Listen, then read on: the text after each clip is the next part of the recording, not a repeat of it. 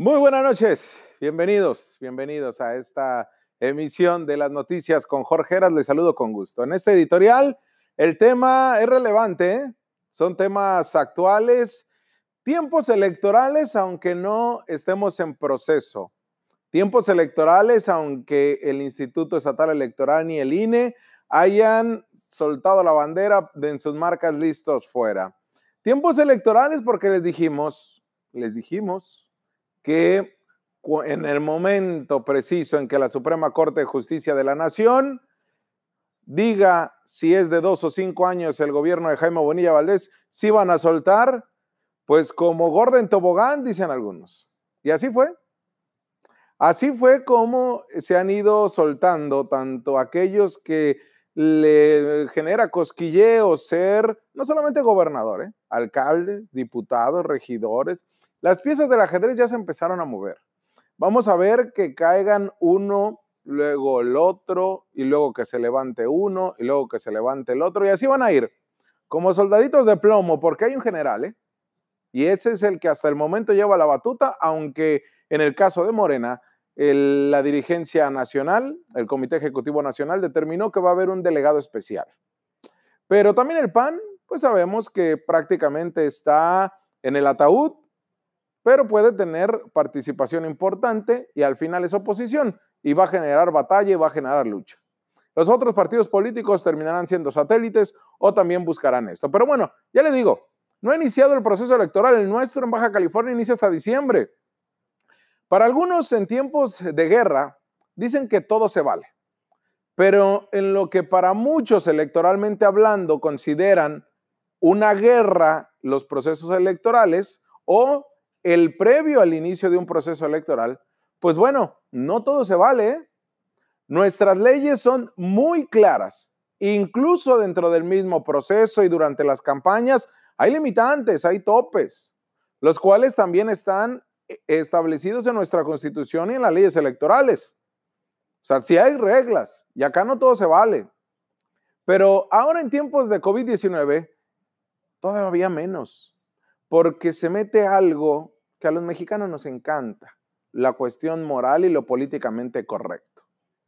Y sí, para muchos dicen, así es la política, así es esto, así la política es el, el arte de, no lo quiero decir tan horrible como se hace esta expresión, pero el arte de hacer cualquier cochinada y no hacer gestos.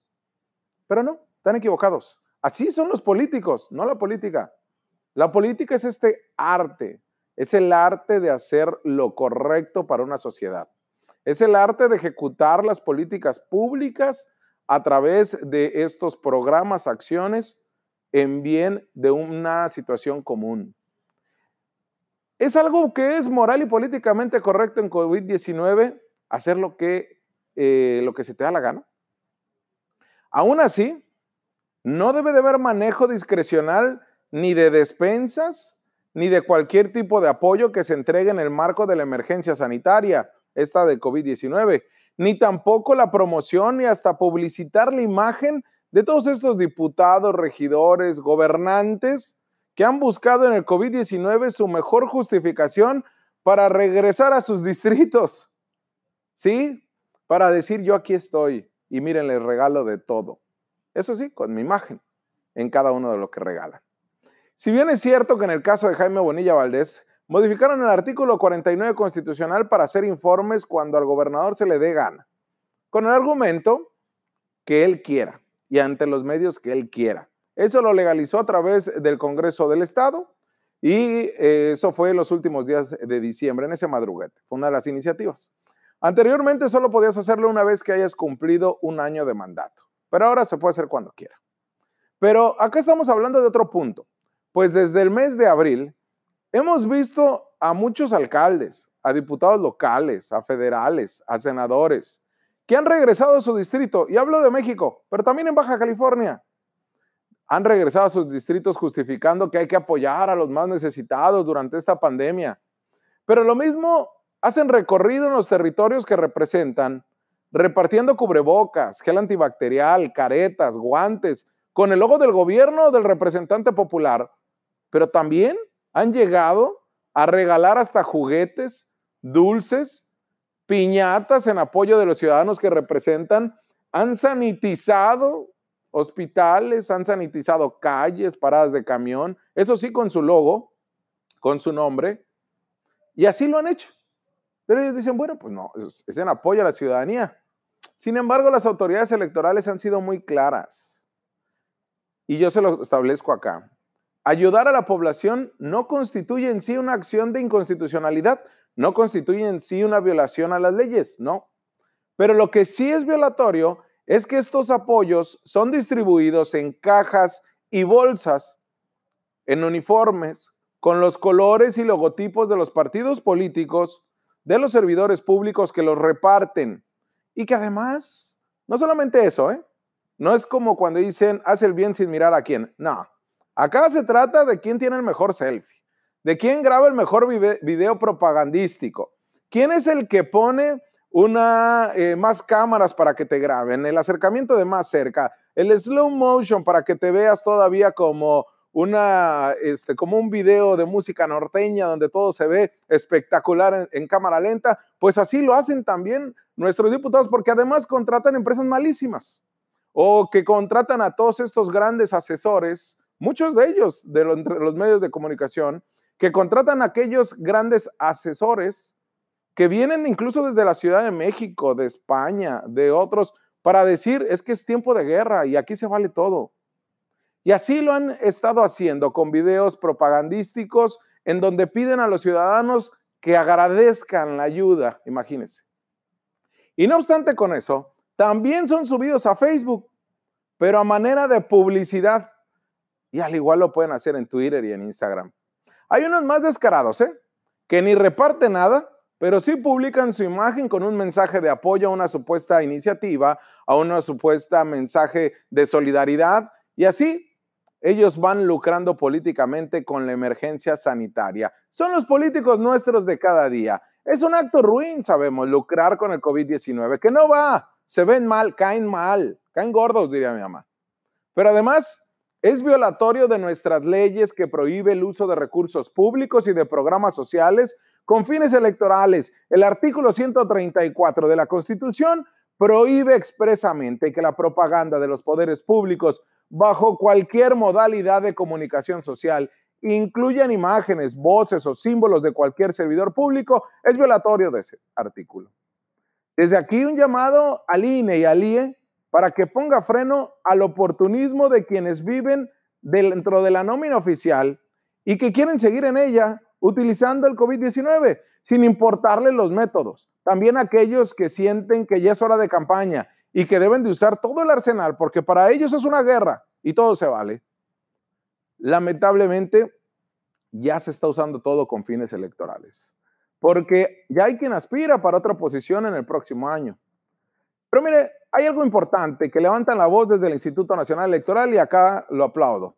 Lorenzo Córdoba Vianello, que lo hemos entrevistado en este espacio informativo, quien es consejero presidente del Instituto Nacional Electoral, alertó sobre la posible violación a la Constitución por parte de legisladores, de alcaldes, de gobernantes, de regidores, quienes se aprovechan de la emergencia sanitaria por el COVID-19 para promover su imagen y la de sus partidos políticos. Es así como vamos a escuchar ahorita lo que dice el propio Lorenzo Córdoba Vianello. Este representante del máximo órgano electoral federal detalló que en las últimas semanas se han registrado un notable activismo de decenas de servidores públicos que han aprovechado para promover su imagen personal en redes sociales mediante la repartición de materiales médicos. Vamos a escucharlo.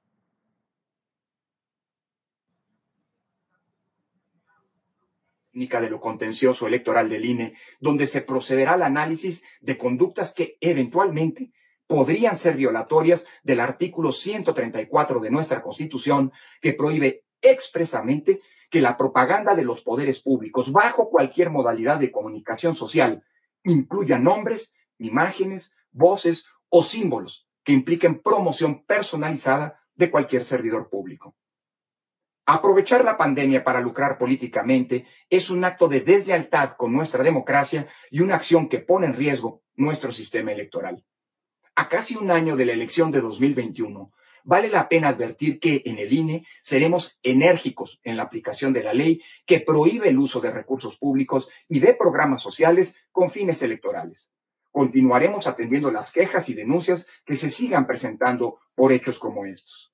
Cuidar la democracia es mantener vigentes las leyes y las normas que hacen que podamos garantizar legalidad, equidad y certeza en nuestros comicios. Pero además significa jugar limpio, conforme a las reglas, y no aprovecharse de las carencias y necesidades de la gente más desfavorecida en cualquier momento, pero particularmente en tiempos de pandemia, para sacar raja política.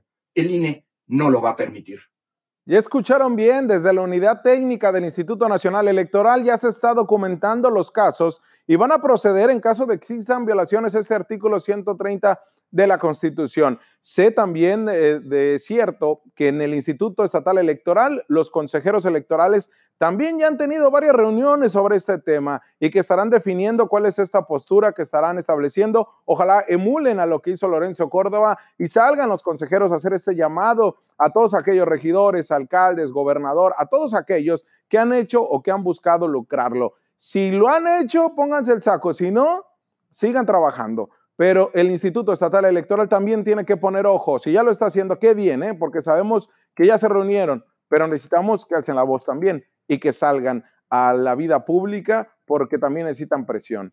El próximo año, de acuerdo con el calendario del INE, se llevará a cabo elecciones para renovar la Cámara de Diputados, la federal, 15 gubernaturas, 29 congresos locales, entre ellos el de Baja California, y cerca de 2.000 ayuntamientos, entre ellos los cinco de esta entidad fronteriza. Muchos procesos electorales inician en septiembre, el nuestro va a ser en diciembre. Ya para cerrar este editorial hay otro tema con el que quiero cerrar. Yo soy de los que piensa que hay que poner en cuarentena la politización del COVID-19. Hay que trabajar por encima de visiones políticas, religiosas y partidistas, por supuesto. Hay retos que se están presentando en estos tiempos de COVID-19, sin lugar a duda, pero no solamente es en el sector salud, sino también en el sector social y en el ámbito político. Sabemos que ahora, en tiempos de COVID-19, hay una propuesta de antaño que lo están promoviendo gobernadores que son opositores a la 4T. Y es esto que sugieren de la revisión al pacto fiscal, o en su caso, abandonarlo si la federación no accede a un reparto de recursos más equitativo, dicen, para sus estados. Entre los gobernadores que han hecho este planteamiento de revisar el convenio fiscal, sabemos está Jaime Rodríguez el Bronco de Nuevo León, Miguel Riquerme de Coahuila, Francisco García Cabeza de Vaca de Tamaulipas y así han varios que se han sumado que son estos gobernadores del PRI y del PAN. Acá nuestra entidad, pues ya tuvo resonancia. Si bien es cierto, es un gobierno eh, de la 4T, es un gobierno López Obradorista, el bonillismo, no hay nadie más cercano que Andrés Manuel López Obrador. Sin embargo, un grupo de empresarios y de líderes de grupos políticos, así como de organizaciones de la sociedad civil, se han unido al Congreso del Estado a través de la bancada del Partido de Baja California, donde piden que se elabore el Plan Baja California para un nuevo federalismo, ya que piden se haga un exhorto al Congreso, eh, al gobierno federal, para que también se tome en consideración a Baja California en este plan que señalan que, al igual que el grupo de gobernadores, debe de haber un cambio en la distribución de los recursos. El Plan Baja California se advierte que en la actualidad este estado fronterizo es la sexta economía del país en la aportación de los recursos de impuestos generados para la infraestructura productiva. Aseguran que hay un maltrato que recibimos del gobierno central, y además que ahora se reducen los programas federales como los del ramo 23 y 33, que incluyen los fondos para frontera, fortalecimiento de infraestructura estatal y municipal, los proyectos de desarrollo regional, el fondo metropolitano y además, lo más sentido, disminuyen los servicios de salud, seguridad pública y además, pues la nómina educativa. Por todo eso, estos empresarios, estos líderes y además ya algunos diputados que la saborean, piden que es necesario reformar diversos artículos relacionados a la distribución del erario los cuales están contemplados en la Ley de Coordinación Fiscal y el presupuesto de egresos, entre otras normatividades. ¿Usted cómo ve? Es un viejo reclamo de los baja californianos. Nos dan menos de todo lo que damos. Sí, pero ahorita en tiempos de COVID-19 hay otras prioridades, señores. Este tema, sin duda alguna, puede esperar. Vamos a una pausa comercial y regresamos porque tenemos más análisis, más desarrollo, lo invitamos a la reflexión colectiva y eso lo vamos a tener después de la pausa.